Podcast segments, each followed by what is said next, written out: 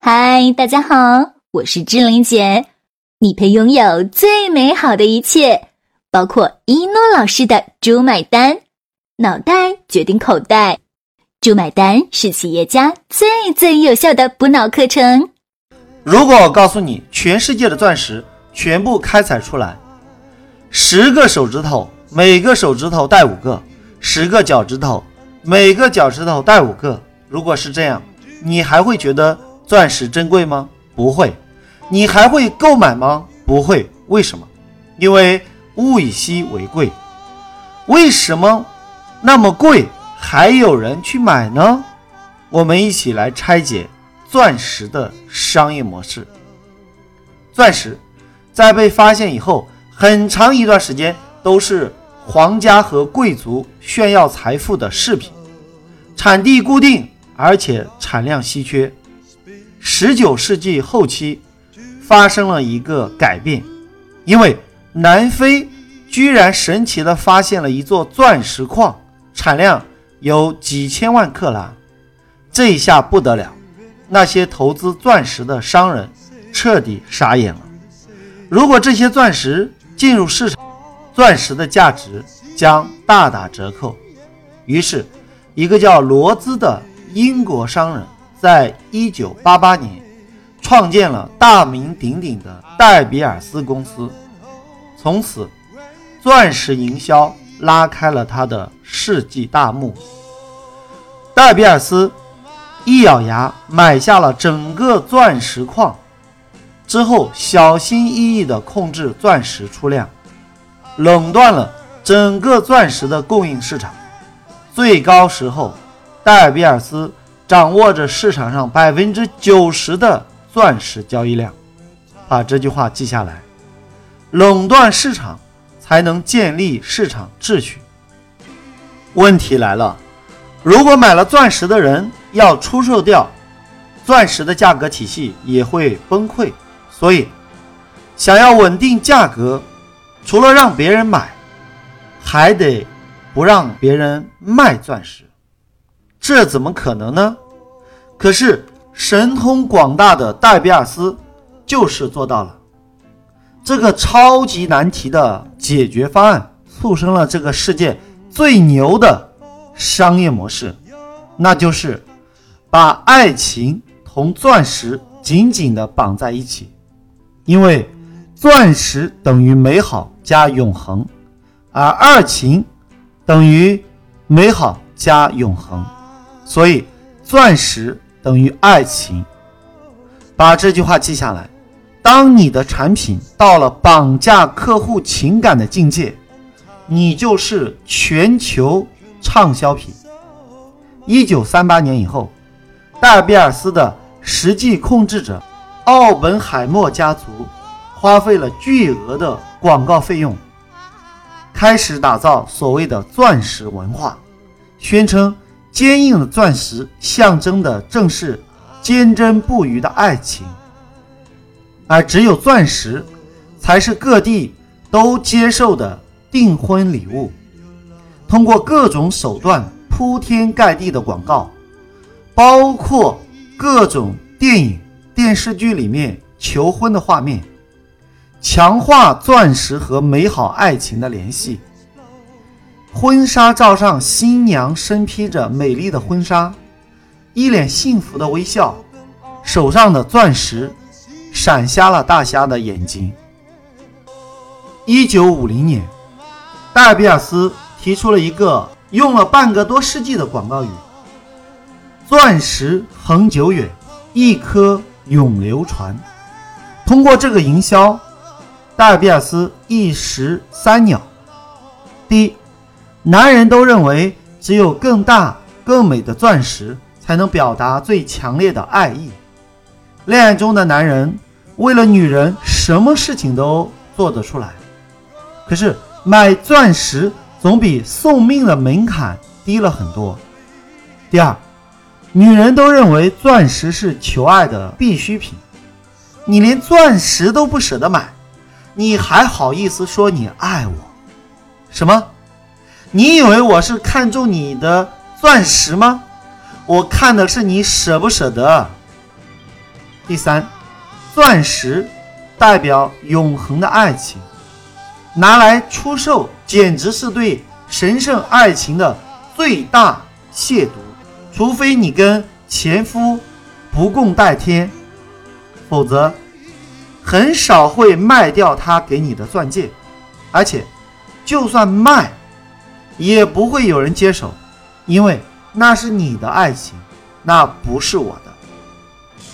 正是因为如此，尽管钻石不断开采至今，已经有五亿克拉，但在整体上还是处于供不应求，价格扶摇直上。因为只有戴比尔斯才可以卖钻石。你以为戴比尔斯的营销到这里就算完成了吗？那也太小看他了。紧接着，戴比尔斯根据市场形势改变营销策略，再通过营销反控市场。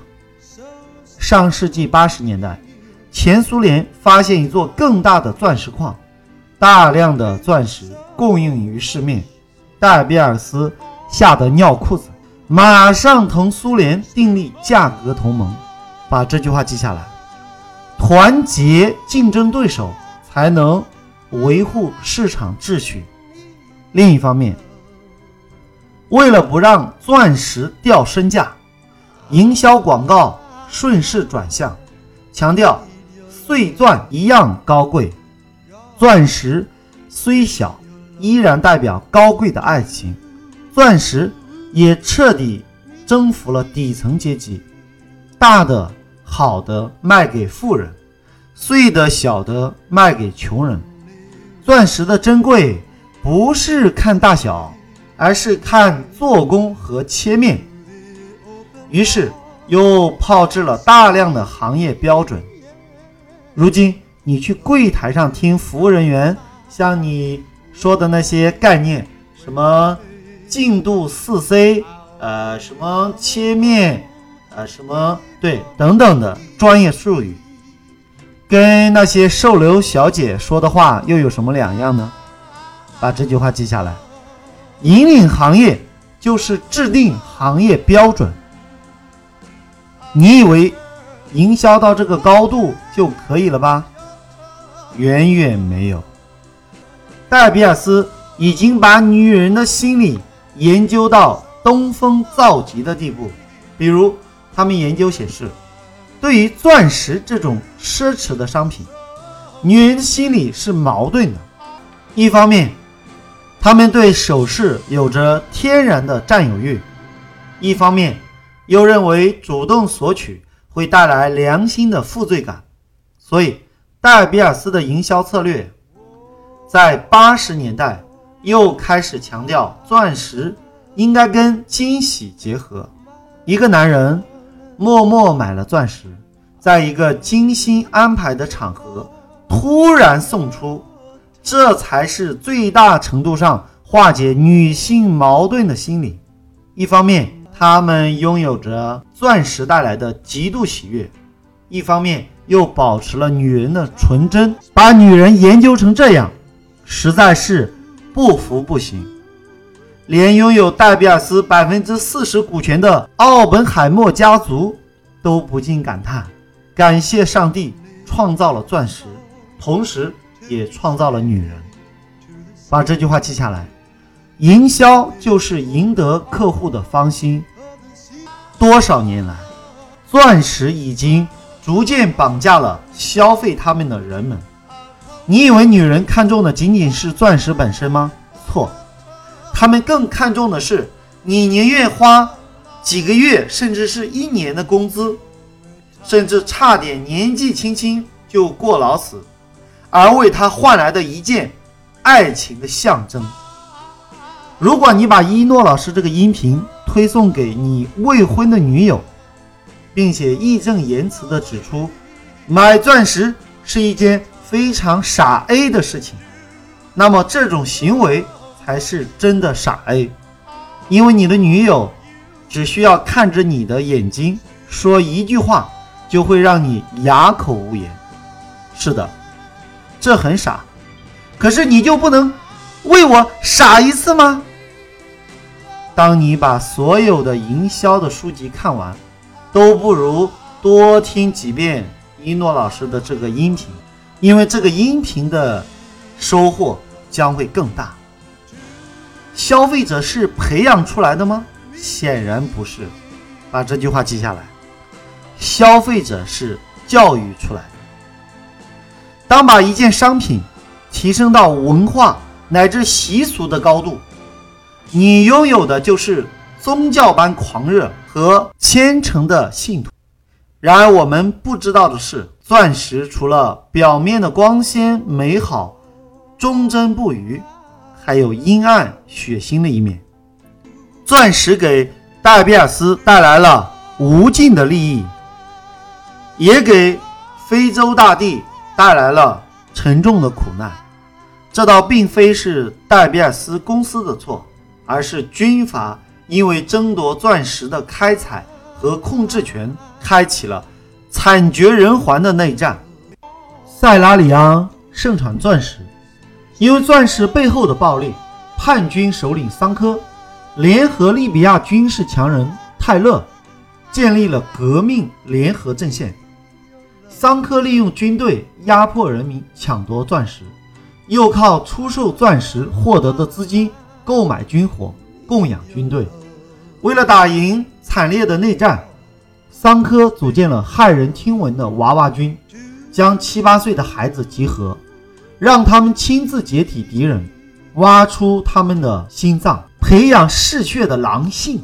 更惊悚的是，向孩子的太阳穴注射可卡因。等毒品进行精神的控制，娃娃军中甚至有女童，白天持刀杀人，晚上沦为性奴。十三岁的少年比亚不幸加入娃娃军，沦为杀人机器。后来被解救后，提笔写下《长路漫漫》一书，记下了这个人类历史上惨绝人寰的战争——塞拉里昂的内战。从一九九一年开始，持续了整整十一年，造成了五万人死亡，全国三分之一的人口流离失所。沾满了非洲人民鲜血的钻石，却成为了无数恩爱情侣手上的订婚信物。有意思的是，戴比尔斯也跳出来呼吁和平，在二零零一年签订了金伯利进程协议。呼吁世界不要购买战乱国的钻石，买钻石只会让钻石的争夺更加惨烈。几个卖钻石的商人摇身一变，居然操起了世界和平的心。其背后的逻辑不言而喻，因为他们可以掌控消费者，却掌控不了军阀。倘若军阀大量出售钻石，也会让钻石市场失控，所以封闭他们的出售渠道。戴比尔斯以和平的名义将钻石牢牢掌控在自己手里。是的，这个世界就是这么荒唐。把这句话记下来。想要垄断一个行业，必须定规矩，必须出师有名。其实，钻石的唯一元素就是碳。是这个世界上最不缺少的元素，人造金刚石与钻石也别无二致。如果想靠钻石保值，无疑很难。二手的钻石没有任何市场，只能以低廉的价格回售给商家。可是，这仍然阻挡不了被绑架的人类对它疯狂的追捧。二零一一年。南非总统访华时，对央视的采访说了这么一段话：“钻石只是人们虚荣心的产物，它只是碳而已。价格上涨并不是钻石会枯竭，而是人为造成供不应求的局面。”各位看到了没有？这才是跨世纪最大的饥饿营销。在我的书里面。有很多类似的案例，有空大家多看看，就会学到很多。当一个男人把关于钻石的种种都告诉了自己的妻子，他最有可能遇到的场景就是妻子悠悠地说：“所以呢，你觉得给我看了这些钻石就不用买了是吧？”而男人一定会摇摇头说：“哪能呢？买，当然要买了。咱们还得买个大的。这就是我跟你呃说的这个意思。你看，这个世界就是这么荒唐。重点来了，请问你，端午节你买粽子吗？你喜欢吃吗？答案是喜不喜欢都要有。请问你？元宵节买元宵吗？你喜欢吃吗？答案是喜不喜欢都要买。请问你，中秋节买月饼吗？你喜欢吃吗？答案是喜不喜欢都要买。各位，当产品变成一种习俗，有时候不情愿、不乐意、不喜欢，你都得做。钻石模式就是习俗模式，大家都被习俗绑架了。好了，就要跟大家说再见了。想了解一诺老师更多课程和书籍，请加我助理微信：幺幺三四五六六幺幺零，千雪老师。幺幺三四五六六幺幺零，千雪老师。幺幺三四五六六幺幺零，千雪老师。大家好，我是星爷的御用配音石斑鱼，我向大家隆重推荐一诺老师。如果你受够了目前的生活，渴望改变；如果你想要改变自己和家族的命运；如果你想让赚钱变得像呼吸一样简单；如果你想设计出免费比收费更赚钱的可行性方案；如果你想借一诺老师的智慧整合天下资源；如果你想用别人的时间花别人的钱办大家的事。钱进你的口袋，一定要好好学习。当今全世界最最最实战的商业圣经——猪买单，学会猪买单，不用回农村。教你学会一诺老师的猪买单，全世界都可以为你买单。当你学到一百遍以上，就会出现一种奇迹，这种奇迹叫做羊毛出在狗身上，猪买单。